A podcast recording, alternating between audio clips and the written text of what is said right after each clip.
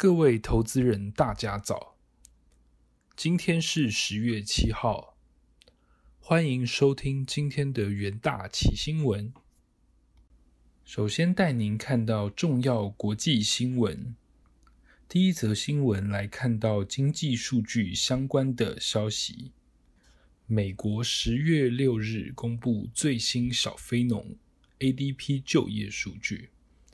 九月民间企业新增就业为五十六点八万人，优于市场预期的四十三万人，而且成长幅度为六月以来最高，显示企业正逐渐摆脱 Delta 变种病毒所带来的威胁。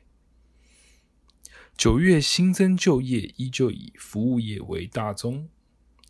新增就业共计四十四点六万人，其中近半数由休闲与餐饮旅业贡献，达二十二点六万人。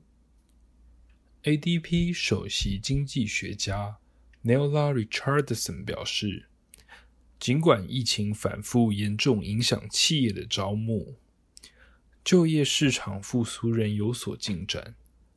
随着疫情持续改善。企业在人力招募上遇到的瓶颈应该会逐渐的消散，为未来几个月就业成长奠定基础。接下来，市场会把重点聚焦在十月八日官方的非农就业报告。根据市场预期，九月非农新增就业可望达五十万人。第二则。则是关于欧盟指控苹果涉嫌垄断的新闻。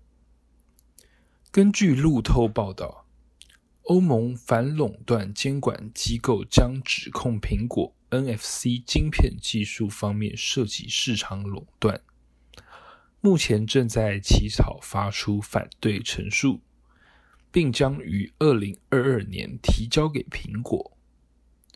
这可能会迫使苹果向竞争对手开放其支付系统。苹果严格限制第三方服务存取 iPhone 内建 NFC 晶片的存取功能，使用者仅能借由 Apple Pay 服务才能使用 iOS 装置所内建的 NFC 快速付款，这可能涉及市场垄断行为。苹果在此前表示，在处理敏感的银行数据时，限制第三方对 NFC 晶片的权限可以提供更严格的安全性。这是消费者首先选择 Apple Pay 的原因之一。Google 和三星没有涉及相关反垄断问题。是因为 Android 系统的智慧手机允许所有支付应用程式访问手机内的 NFC 晶片。第三则新闻来看到 NVIDIA 对 ARM 收购案的消息，NVIDIA 已向欧盟做出让步。预计规模达五百四十亿美元的 ARM 收购案能够顺利获得欧盟反垄断机构批准。根据欧盟委员会十月六日发布的一份文件显示，NVIDIA 已经做出让步，但文件并未透露有关让步条件的更多细节。欧盟将做出裁决的最后期限定在十月二十七日。接下来将寻求其他竞争同业以及客户的回馈意见，来决定是否接受 NVIDIA 的让步条件，或是要求更多，甚至启动为期四个月的调查。目前支持这项并购案的 ARM 客户包含博通、联发科和美满电子。为了来缓解高通、苹果以及三星电子在内客户的担忧情绪，NVIDIA 此前已承诺将保持 ARM 对客户的中立性。第四则新闻来看到有关华尔街对美国升息预期的消息。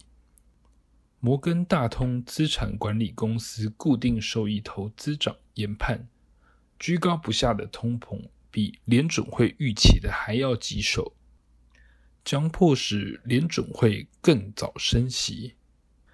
根据联准会利率会议释出的九月最新利率点阵图显示。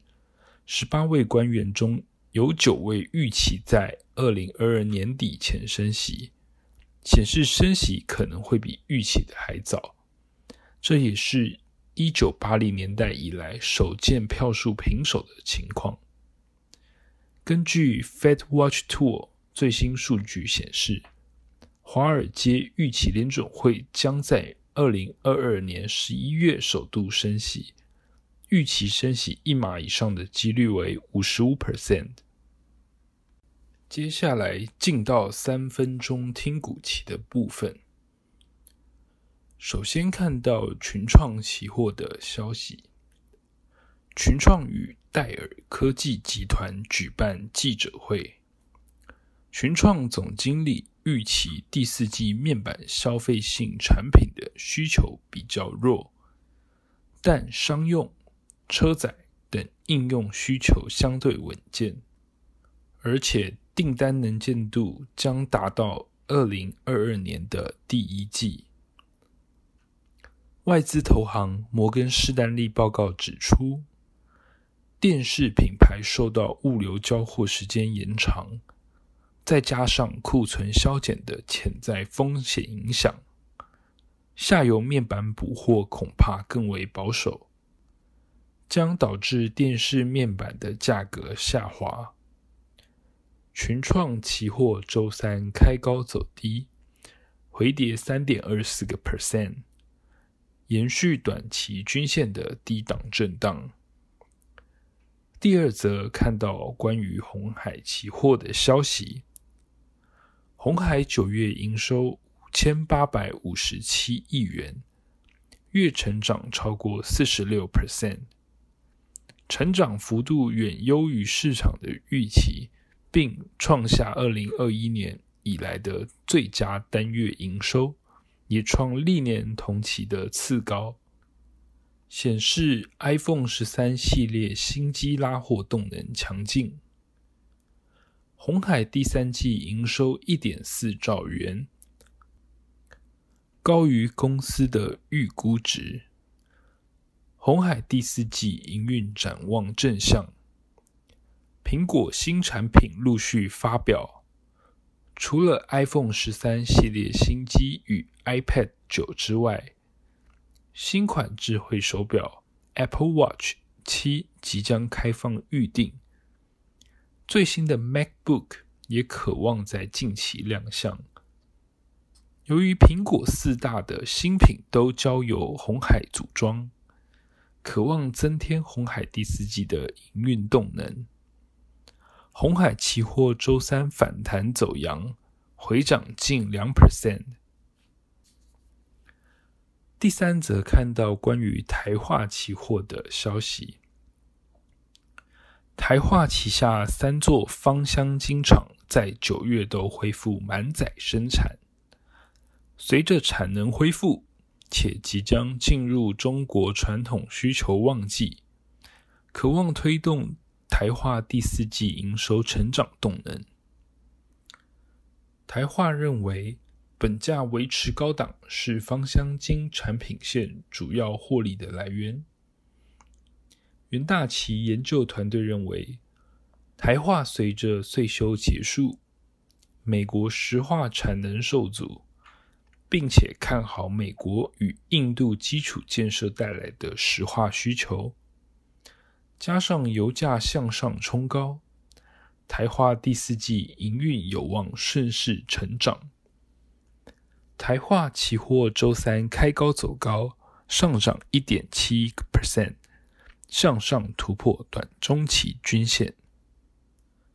以上就是今天的重点新闻。明天同一时间，请持续锁定元大奇新闻。谢谢各位收听，我们明天再会。